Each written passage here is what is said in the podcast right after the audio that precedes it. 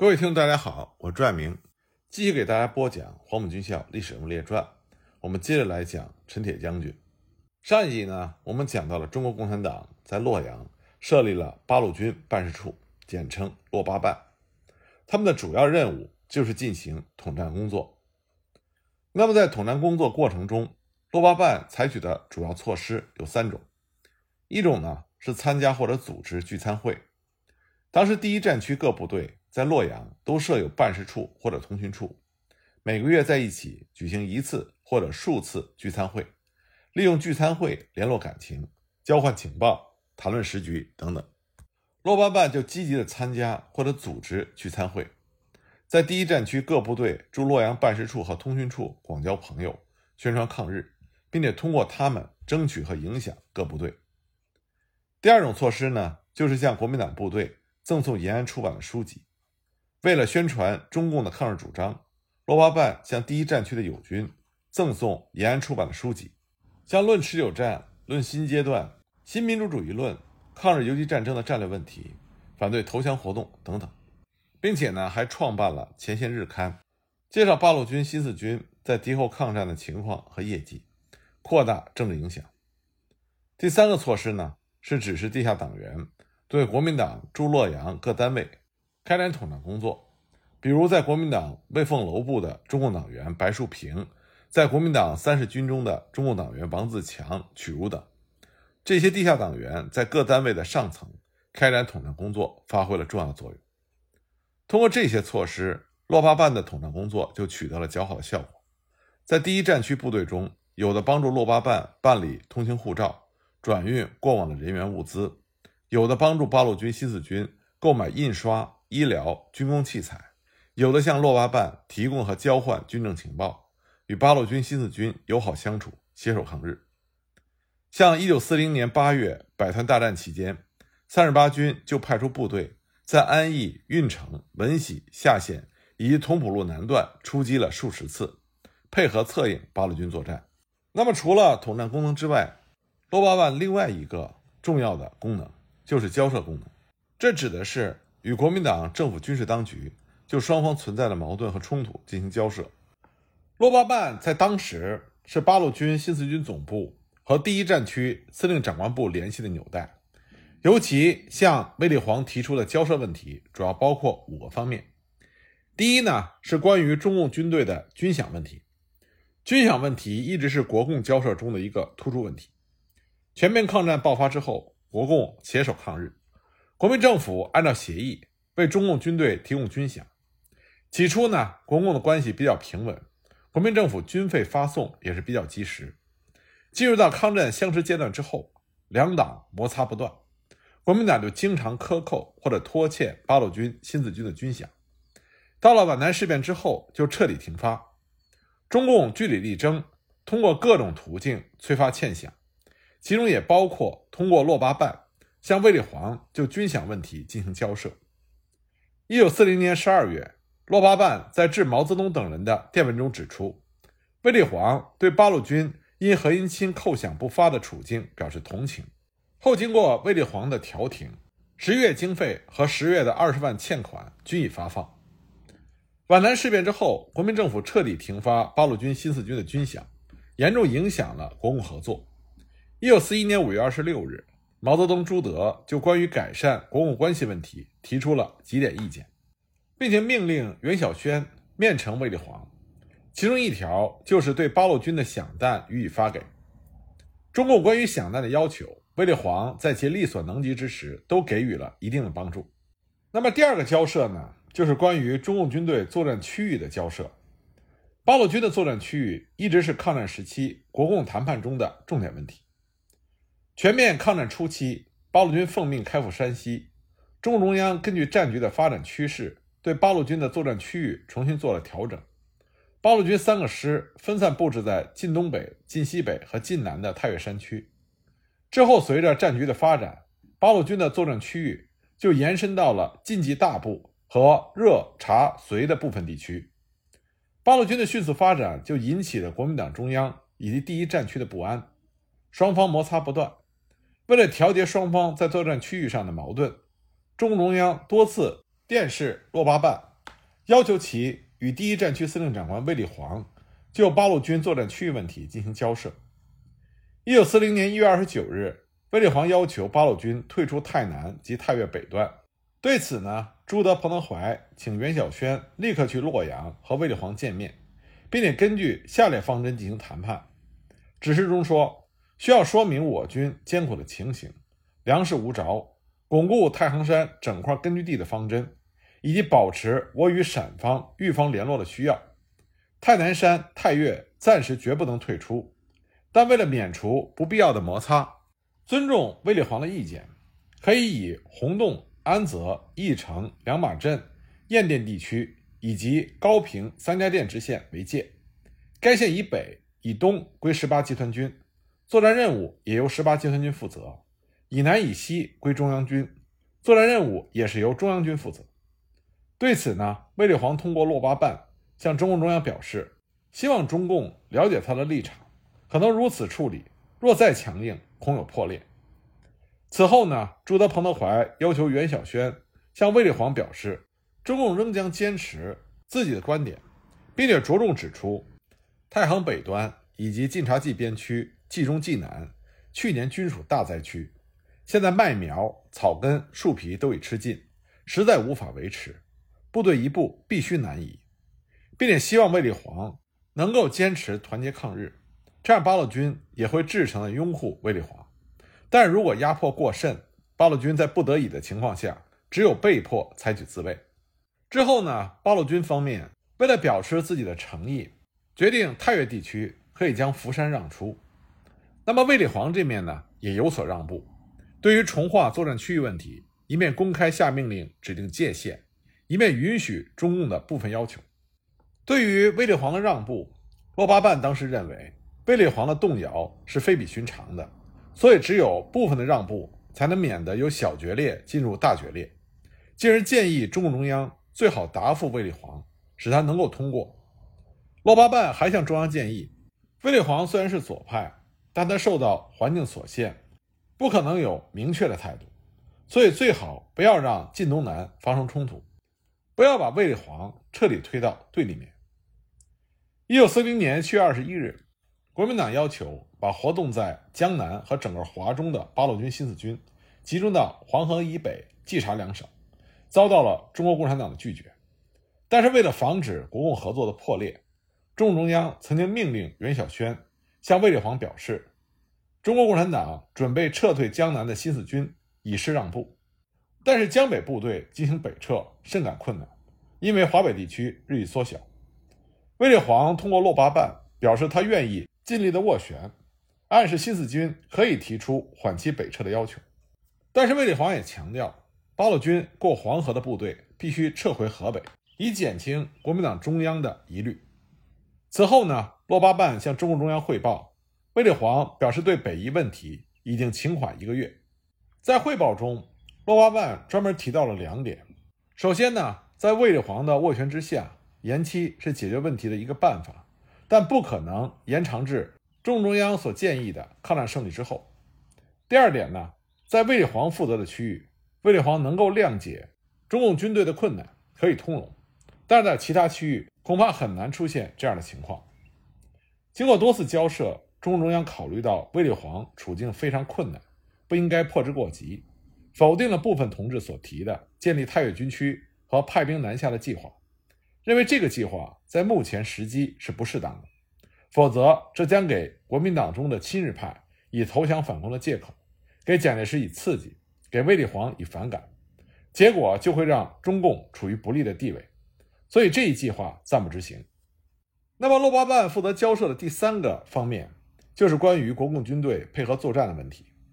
八路军与第一战区作战区域交错，双方配合作战也是洛巴办和卫立煌交涉的主要内容。一九四一年五月。中条山战役期间，卫立煌曾经向中共询问配合作战的意愿。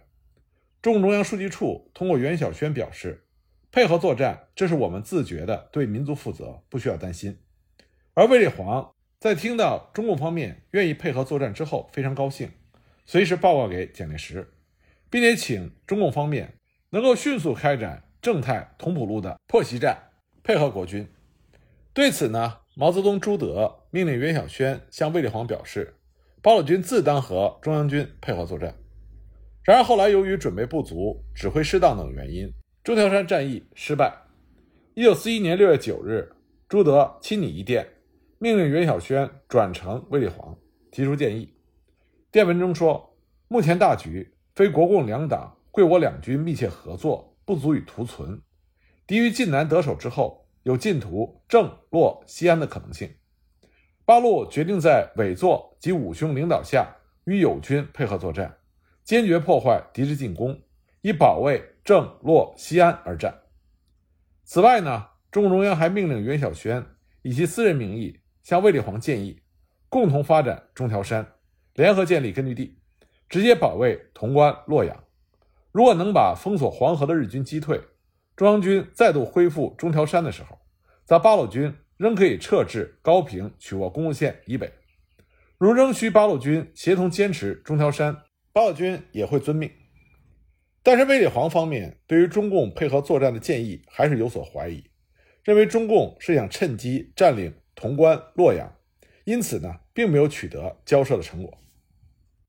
六八办进行交涉的第四方面是关于国共军队摩擦的交涉。抗战期间，国共双方不停的有摩擦事件。针对此类事件，六八办多次受命向卫立煌直接交涉。比如，一九四零年一月，八路军唐天际部所属的原曲维护兵站的两个连，在阳城境内东庄突然遭到国民党八二三师两个营的包围袭击。针对这一摩擦事件，朱德、彭德怀命令袁晓轩向卫立煌直接交涉，希望该师将所俘缴的人员、枪支、物件即日归还，并且保证以后不再发生类似的事件。一九四零年三月上旬，国民党九十七军军长朱怀冰与日军配合，对八路军进行进攻。中央书记处指示袁晓轩去见卫立煌的时候，告诉卫立煌，中共中央坚持国共长期合作，始终不变。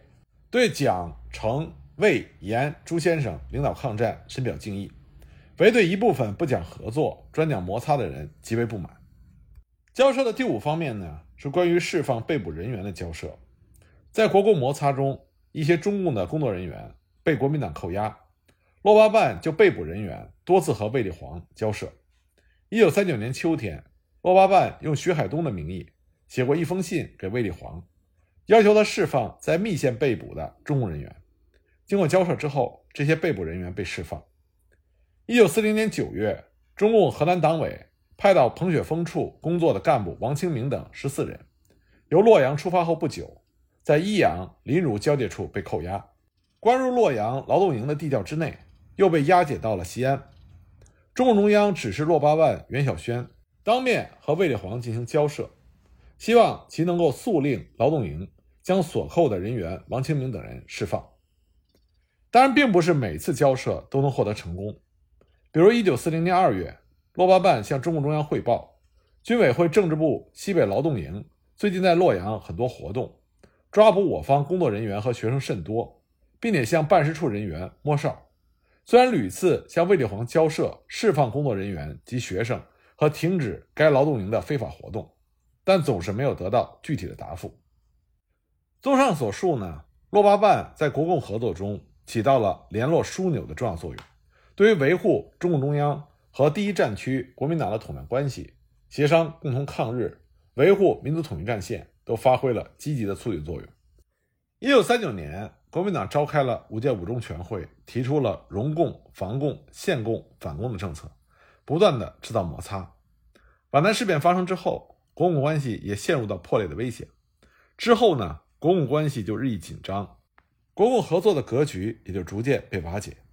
洛巴万在这种大背景下，最终被撤销。洛巴万被撤销的具体原因有两个：第一呢，是国民党的反共政策。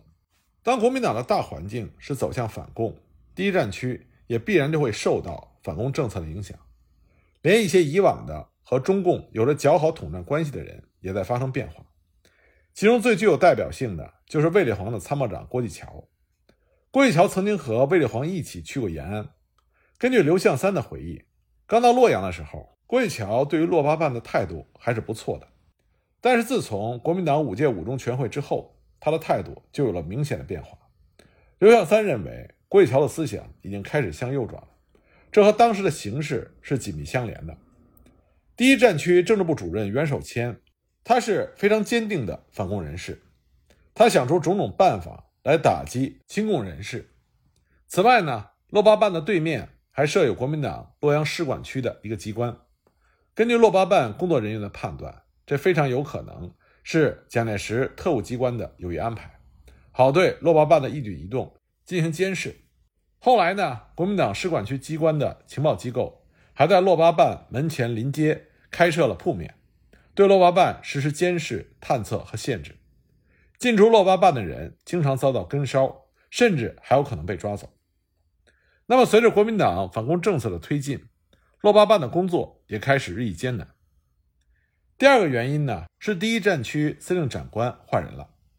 一九四二年一月，蒋介石下令卫立煌任西安行营主任，将其调离了第一战区。这个人事变动就体现了蒋介石对卫立煌的不满。蒋介石认为卫立煌有亲共的倾向。蒋介石曾经多次电示卫立煌，要求其对中共要有所警惕。一九四零年一月二十八日，卫立煌曾自请指挥八路军，并说他有办法指挥八路军。对此呢？国民政府军令部部长徐永昌认为卫立煌是受到了八路军的宣传。此后呢，一九四零年二月二十七日，蒋介石致电卫立煌，电文中说：“共党巧言欺人，无论何言皆不足信，更不可为其服从拥护之密语所迷惑，望严防谨慎。”在国民党高层眼中，卫立煌还有纵容中共军队扩张作战区域之嫌，像徐永昌。在一九四零年四月二十六日的日记中，就写下：“魏俊如一脑子全力顽敌，纵共冀省进入，而且恐怕豫北的国军也难以立足。”此外呢，一九四一年六月三日，卫立煌和第三十四集团军总司令胡宗南向蒋介石转呈了毛泽东的电文，称目前唯有实行亲苏外交，坚持抗日到底才有出路，并且打算派重要的同志负责来洛阳。共商团结大计。六日，蒋介石急电回复了卫立煌和胡宗南。电文中说：“对于毛泽东的电报，窥其用意，专对我前方将领为离间与宣传作用，可以置之不理。而且以后该党有关人员之来电，皆不可直接作答，并可明告其在陕洛之代表人员，如毛等国有诚意商谈各事，应指点中央，不宜对我前方与各地将领通电。”殊非正当行为，且不明其用意何在。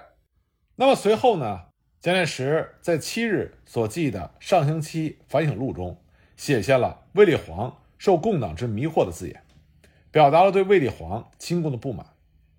其次呢，蒋介石对于国军第一战区在中条山战役的惨败极为恼火，认为中条山战役的惨败只等于南京失陷的情景，国军高级将领多人被俘或者自杀。这是南京战败之后所未有的痛心事，而卫立煌作为最高将领，应负惨败的全责。因此，卫立煌被蒋介石调离第一战区司令长官是早晚的事情。洛巴万之所以能够存而不废，与国共合作大局所处的阶段相关，也在某种程度上和卫立煌个人相关。政治上比较进步的卫立煌一旦离职，洛巴办被撤销也就在所难免。那么接替卫立煌的是一向贯彻蒋介石反攻政策的蒋鼎文。一九四二年一月，蒋鼎文出任第一战区司令长官。他到洛阳之后，立刻就找袁晓轩谈话，提出八路军没有必要在洛阳设立办事处，要求取消洛巴办，并且对洛巴办加紧了监视活动。洛巴办经请示中共中央和八路军总部之后，决定将人员撤退到延安和太行抗日根据地。但就在这个时候，一个重要的事件发生了，那就是国民党的特务策反了袁晓轩。袁晓轩的叛变就让不少中共机密被盗走，中共的部分干部被捕，造成了很大的损失和危害。而且呢，国民党还企图利用洛巴办的名号诱捕共产党人。时任西安八路军办事处处长的周子健，在给叶剑英等人的电报中就说：“根据洛阳来人谈。”落办原址又挂起了我们的招牌，卫兵也系带我们的臂章和符号，想必是顽方的毒计，以便继续逮捕前往的人员，请即通知有关方面，以免上当。因此呢，八路军总司令部还专门公开发布了紧急启事，宣布本集团军驻洛阳办事处业于二月一日奉令撤销，除一部分尚未归队外，其余人员已经抵达西安。待命转赴前方。该处自撤销之日起，即与各有关机关办清手续。此后凡有意外事件发生，本集团军概不负责。特此登报声明。至此呢，存在了三年多的洛巴办正式撤销，八路军和第一战区良好的合作关系受到了相当程度的破坏。那么这里呢，我再给大家讲一讲袁晓轩这个洛八办的关键性人物。袁晓轩他是东北讲武堂出身的旧军人，外号呢叫做袁胖子。据说他曾经留苏学习过情报，在接任洛八办处长职务之前，他曾经在天津受军委的指派担任情报工作二科侦察科的科长。林彪指挥平型关战役的时候，也有他的身影。关于袁晓轩的历史资料并不多，因为他的档案涉及到很多中国共产党情报工作的机密。袁晓轩很早就开始从事统战工作。一九三六年八月，张学良、杨虎城就分别派袁晓轩和梁爱然到天津接高崇民回陕西，和高崇民商量联合各方抗日对蒋介石的问题。由此可见，袁晓轩在东北军中的重要地位。一九三七年三月十八日，周恩来做出了用东北群众的力量来推动东北军团结的工作指示。当时他特意调了宋黎、袁晓轩二人到北方局参加东北军的工作，做计划与推动东北群众的工作。因为袁晓轩在东北军五十三军的上层有很多的关系，不过最终呢，出于某种原因，只派了宋黎和刘兰波去，袁晓轩并没有去。一九三七年九月，平型关战役爆发，那么袁晓轩当时在幺幺五师林彪的麾下。担任联络高参，他的主要任务就是和晋绥军进行联络，共同抗击日军的进攻。一九四零年十月，袁晓轩正式接替刘子久担任洛八办的处长。我们之前已经强调过，袁晓轩是三位洛八办处长中任职时间最长的那一个。而且在对洛八办的介绍中，我们可以看到，中共中央对于洛八办的工作指示。基本上都是发给袁晓轩的。我们前面提到了，洛八办的主要任务就是为了开展统战工作。